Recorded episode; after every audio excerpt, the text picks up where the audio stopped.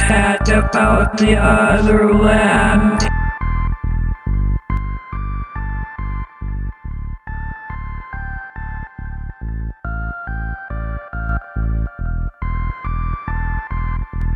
Willkommen zu unserem Otherland Podcast, einer Retrospektive zum 25. Jubiläum des Bandes Stadt der Goldenen Schatten. Kapitel 4, The Shining Place oder wie es im Deutschen heißt, Das Leuchten. Ich bin wieder hier mit Helka Raxe, mein Name ist Verwunder. Wir steigen ein mit dem vierten Point of View und begleiten Targor auf seiner Reise. Helka Raxe, willst du eine kurze Inhaltsangabe geben? Targor sitzt in einem Wirtshaus, in einer Taverne, in einer Fantasy-Welt, das kann man vielleicht schon sagen, und wartet dort auf vier junge Hobbits. Nein, er wartet eigentlich, er weiß gar nicht so richtig, also es wird gar nicht so richtig klar, auf wen er wartet. Er wartet auf jemand, der sich äh, um eine Stunde verspätet hat und er schreit dieses Zwielichtige aus, er macht dem Wirt Angst. Er hat ein Schwert, das heißt im Deutschen Raffzahn, was ich ganz witzig fand. Er ist im Prinzip ein bisschen der Streichertyp. Willst du wissen, wie es im äh, Englischen heißt, das Ja. Schwert? Life Reaper. Da finde ich Raffzahn sogar besser, glaube ich.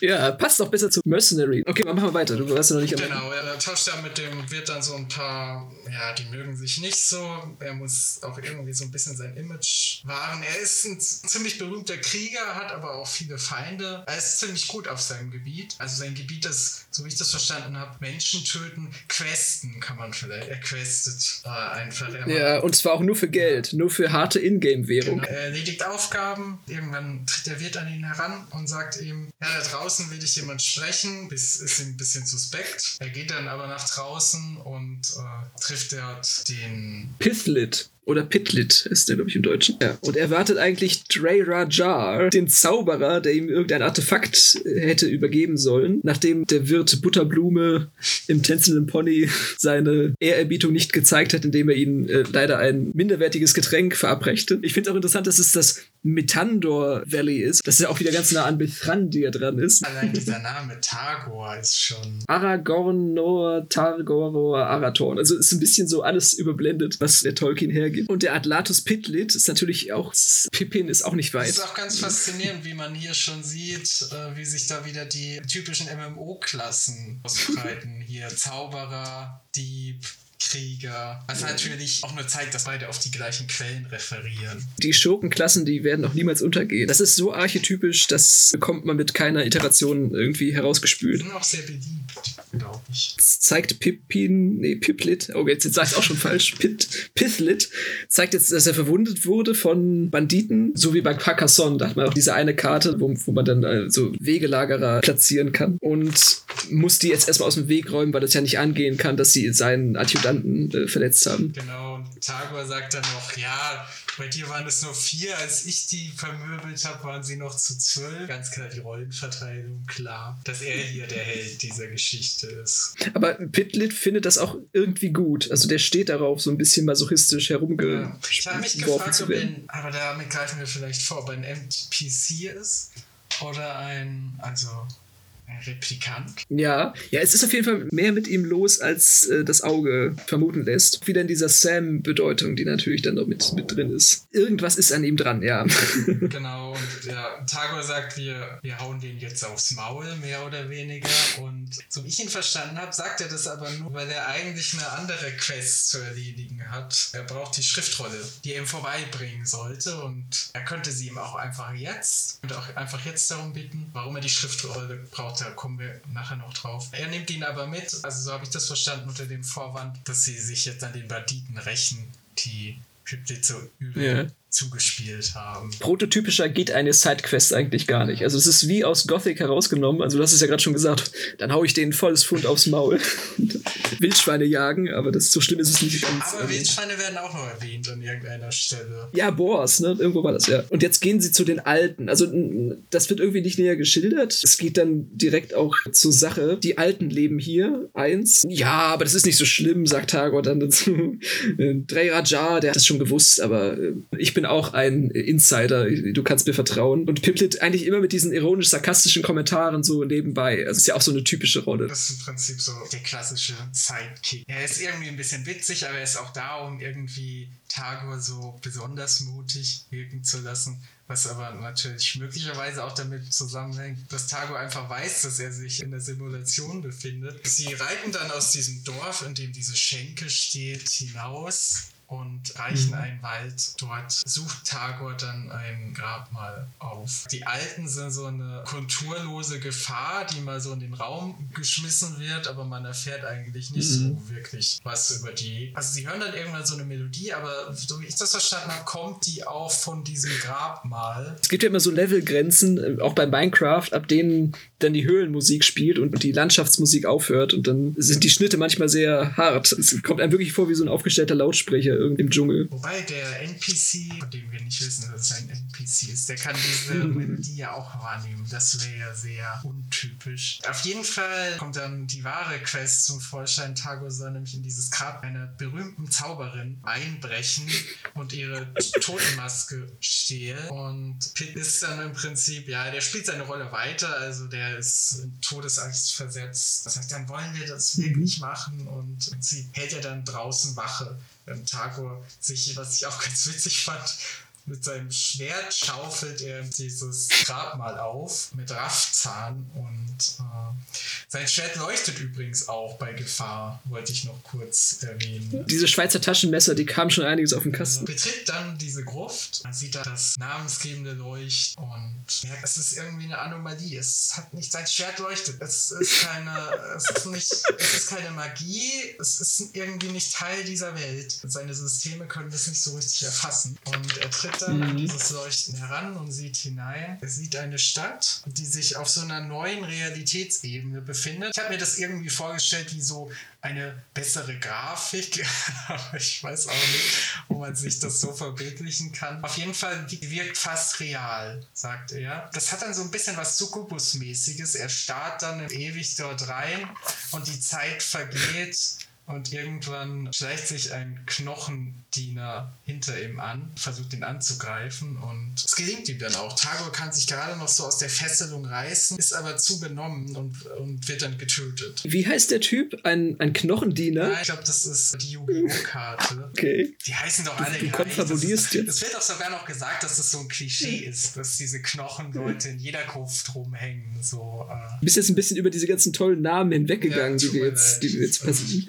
Es ist nur gut, dass wir das, das jetzt schon mal etabliert haben. das Katzenbuckeltal. Das fand ich sogar ehrlich gut. Ja. Catspine Mountains. Ja, genau. Katzenbuckel, äh, Berge, Gebirge. Das fand ich ganz, ganz hübsch. Die Rolle von Nanteor. Ja, und genau, die Schriftrolle von so und so. Also wie man vielleicht schon rausgehört hat, das ist so eine Ansammlung von halt Fantasy-Klischees und am Anfang dachte ich, er meint das ernst. Gleich sehen wir das, also spätestens gleich sehen wir, dass es nicht so ernst gemeint hat, hoffentlich. Und es ist wirklich, also es liest sich wirklich, auch hier muss man wieder sich vergegenwärtigen, das in den 90ern geschrieben, es liest sich wirklich wie ein MMO oder wie ein High-Fantasy-Rollenspiel. Also es ist, glaube ich, direkt das Gefühl, was man hat, wenn man in die erste Höhle bei Skyrim hineingeht und, und man trifft auch genau auf diese Knochenmenschen und, und man hat wirklich nichts außer dieses Breitschwert so vor der Nase und je nachdem, was man für eine, für eine erste Waffe gezogen hat oder sich äh, gewählt hat. Und äh, man kann ja wirklich relativ schnell auch relativ zügig sterben dann. Also unaufmerksam werden oder die Eingabegeräte reagieren nicht oder sowas. Kann ja immer mal passieren. Das hat ja wieder diesen Roguelike-Charakter. Also, dass man sich in einen Dungeon begibt und man wirklich mit dem Leben bezahlt, wenn man Fehler macht. Egal wie mächtig man in hinsichtlich seiner Geschicklichkeiten ist. Vor allem bei Tagor nochmal, weil er einen Ruf zu verlieren hat, weil er Ja, er ist ja einer der Großen, zusammen mit Morpher, Dieter Carbor und Duke Slowland. Ja, aber Hammer. Also, wenn Dieter Carbor aus Deutschland da seine Internetleitung anschmeißt. Ja, noch mal ganz interessant fand, war, dass er diese Stadt, also vielleicht seine eigene Fantasy-Welt, in diese Klischee-Welt, dass gerade dieser Kontrast das ist, was Tagor am Ende so fasziniert. Das sind ja auch so ein bisschen die Verneinung Erscheinung der klischeehaften Fantasy-Welt um ihn herum, so in diesem Moment. Mhm. Dass diese Stadt das vielleicht zeigt, das ist nicht dieses. Da wollte ich jetzt nochmal, also zu dieser Stadtbeschreibung, wie, wie er dann herumrät, dass das so sein kann und dann kommt nochmal diese asiatische Verbindung, diese asiatische Union zur Sprache, Hongkong oder die Stadt Tokio-Yokohama, also diese Verschmelzung von Yokohama und Tokio. Das gibt's ja auch in, ich weiß nicht, ob du den gesehen hast, den Film Big Hero 6, da gibt's ja die Stadt San Francisco und man auch ein bisschen bisschen das Gefühl dafür verloren hat, wie eine Stadt auszusehen hat, wenn er wirklich sagt, er kennt diese pyramidale Struktur gar nicht mehr und man hat eben nur noch die Wolkenkratzer vor Augen und bekommt es auch nicht mehr eingeordnet, weil eben so viele auch mittelalterliche Imitate in diesen ganzen Welten herumstehen, dass einem so ein bisschen der Prototyp entfällt. Es ist schärfer als die Realität. Also das kommt noch mal, noch mal dazu. Also nicht nur, dass es nicht einzuordnen ist, chronologisch, es frisst sich so aus dieser polygonarmeren Welt heraus. HD High Definition war ja bei Pro7 mal immer angeteasert, diesem Spruch immer dieses, da geht dann so ein Auge auf und dann kommen da so die Wimpern und dann sind da so Stahlfortsätze dran und dann schärfer als die Realität. Und das ist es ja tatsächlich auch. Targor, der so viel investiert in diese Welt, wird dann trotzdem noch von ihr verraten, indem man ihm eine Gegenkraft erfahren lässt, die ihn dann so aus dem Konzept bringt, dass er die virtuelle Welt gegen diese realere Realität vergisst und sich ihr entziehen möchte oder auch entzogen hat dann. Eine extreme Verbindlichkeit von dieser Welt. Mhm. Es ist ja dann auch diese Fallhöhe. Also er ist eigentlich auch jemand, der viel mehr in diese Welt, genau wie du gesagt hast, investiert hat als, als so der Feierabend-Gamer vielleicht. Mhm. Und das macht es umso eindrücklicher, dass er sich hier einfach ablenken lässt. Das ist ja immer das Elend der südkoreanischen Gamer-Szene, dass man so lange auf dieses bestimmte Level hin trainiert hat. Beim nächsten Update wird das alles wieder auf Null gesetzt. Ständige Enttäuschung oder, oder auch bei Rollenspielern, wenn die dann sagen, ja, das neue Regelbuch, das macht meine ganzen Skills zunichte und ich muss das jetzt alles wieder neu skillen. Das tägliche Geschäft eigentlich mit Enttäuschungen. Vor allem äh, hier im WoW, wo sich jede Ja. Add-on quasi die kompletten Klassenmechaniken ändern. Gamerbranche auch noch so doof ist, auf diese sehr wenigen, aber sehr lauten Fans hört und dann in ihrem Sinne das Spiel dann weiter verändert, aber bei der großen Masse die Änderungen eigentlich stillschweigend äh, gutiert worden sind. Und so ein Missverhältnis wieder, was sich heute nach den Streamern gerichtet wird, nach den Schauwerten ihrer Zuschauerschaft. Der ganze Spielkern eigentlich immer weiter verlagert wird in die zur Schau gestellte Realität. Eine neue Facette, die er diesem ganzen Thema abgewinnen kann. Ist noch nicht ganz fertig damit. Williams zieht immer noch seine Kreise. Er hat jetzt so ein weiteres Puzzlestück angefügt. Das erste Mal ist, dass diese namensgebende Stadt auftaucht. Genau, ja. Das ist auch dieses direkt, wir lassen jetzt mal alle Fantasy-Klischees so hinter uns. Das ist auch ganz witzig. Ist auch sehr selbstbewusst. Dass er diese Klischee-Fantasy-Welt aufbaut und dann aber sagt, hier ist so ein kleiner Blick auf großen Paradigmenwechsel. Das, ich habe das selber nicht mitbekommen, aber das erste Mal Halo spielen zum Beispiel war ja auch so ein, ein Grafiksprung sondergleichen. Es gibt immer mal wieder so Watershed-Moments in der Gaming-Branche. Das erste Mal Crisis. Bin jetzt so bei den Shootern, aber das sind so die starken Beispiele eigentlich. Referenzen, hinter die man nicht mehr zurück kann und man dann umso enttäuschter ist, wenn man sieht, dass die Gaming-Branche dem gar nicht gerecht wird, diesem einen hohen Standard, der einmal gesetzt wurde. Und also das hat auch Peter Jackson zu seiner Herr der Ringe-Trilogie gesagt, dass das schönste Resultat dieses ganzen Kunstwerks eigentlich das ist, dass man den Maßstab endlich mal hochgesetzt hat und man nicht mehr dahinter zurückfallen kann, ohne lächerlich zu wirken. Das war aber auch nicht schwer, äh, wie wir im High-Fantasy-Filmbereich den Maßstab. Ja, das stimmt. Aber trotzdem war, was er da drauf geschaufelt hat, nochmal irgendwie so absurd außerhalb des Maßstabs, dass man wirklich sagen kann, er hat eine Milliardenindustrie, die bis heute Milliarden kostet und einbringen soll. Sowas von maßgeblich angeschoben. Es gibt vielleicht nur noch mit James Cameron so eine vergleichbare Figur mit Avatar und Titanic und Terminator, wo man auch mal sagen kann, er hat drei richtige gehabt und drei große Treffer, die das ganze Spielfeld verändert haben. Man kann gespannt sein, was Williams anstellt mit diesem, diesem Mittellandkonstrukt und wie er jetzt diese Figuren weiterhin durch diese Welt navigieren möchte, die jetzt erschüttert wurde durch diesen Realitätseinschlag in der Virtualität. Also Midland heißt das Spiel, in dem Tagor eine Figur ist und ich glaube auch die Welt heißt so.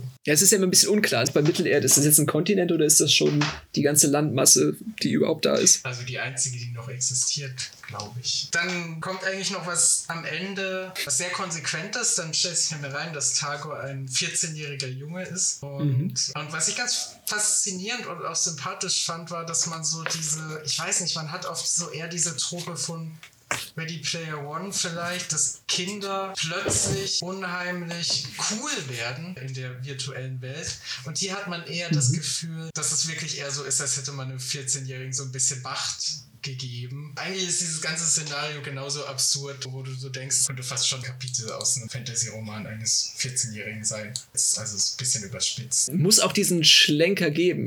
Das, man kann das ja für mit Frame-Semantik ganz gut erklären, aber es ist, wird jetzt wahrscheinlich zu soziologisch, aber man muss sich das immer vor Augen halten, wie viele Realitätsstufen man hier hinabsteigt, um diesen Effekt erzielt zu haben. Das Gewöhnliche im Fremden, das wäre jetzt dann der Tago-Sim und dann aber nochmal die Verfremdung des Fremden, die dann automatisch wieder realer wird als das Umliegende. Und das auch noch mit einem göttlichen Impuls zu rechtfertigen. Es ist ja dann auch wieder dem Narrativ gemäß konsequent. Also das ähnelt ja damit.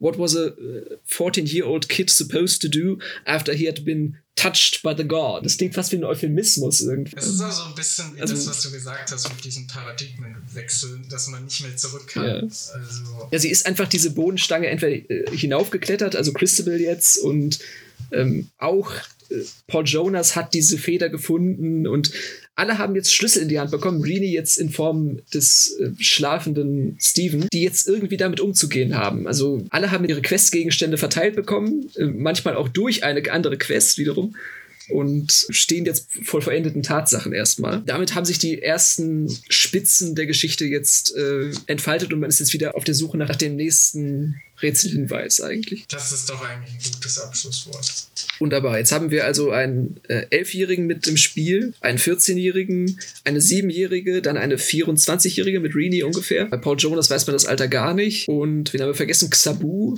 scheint ja auch so Mitte 20, Ende 20 zu sein. Und eben dann noch Long Joseph, aber das ist ja eher noch eine Nebenfigur, die jetzt noch keine eigene Perspektive hat. Was kommt jetzt noch dazu? Also es kommt noch was dazu, das kann ich ja jetzt schon mal verraten, Helgraxe. Und es wird auch noch etwas altersdiverser. Mal sehen, ob da irgendwas dabei ist, was im Klischee-Paradigma entschwinden kann. Okay, dann verabschieden wir uns. Ich war verwundert. Ich war Hellkraxe. Ihr habt euch wohl.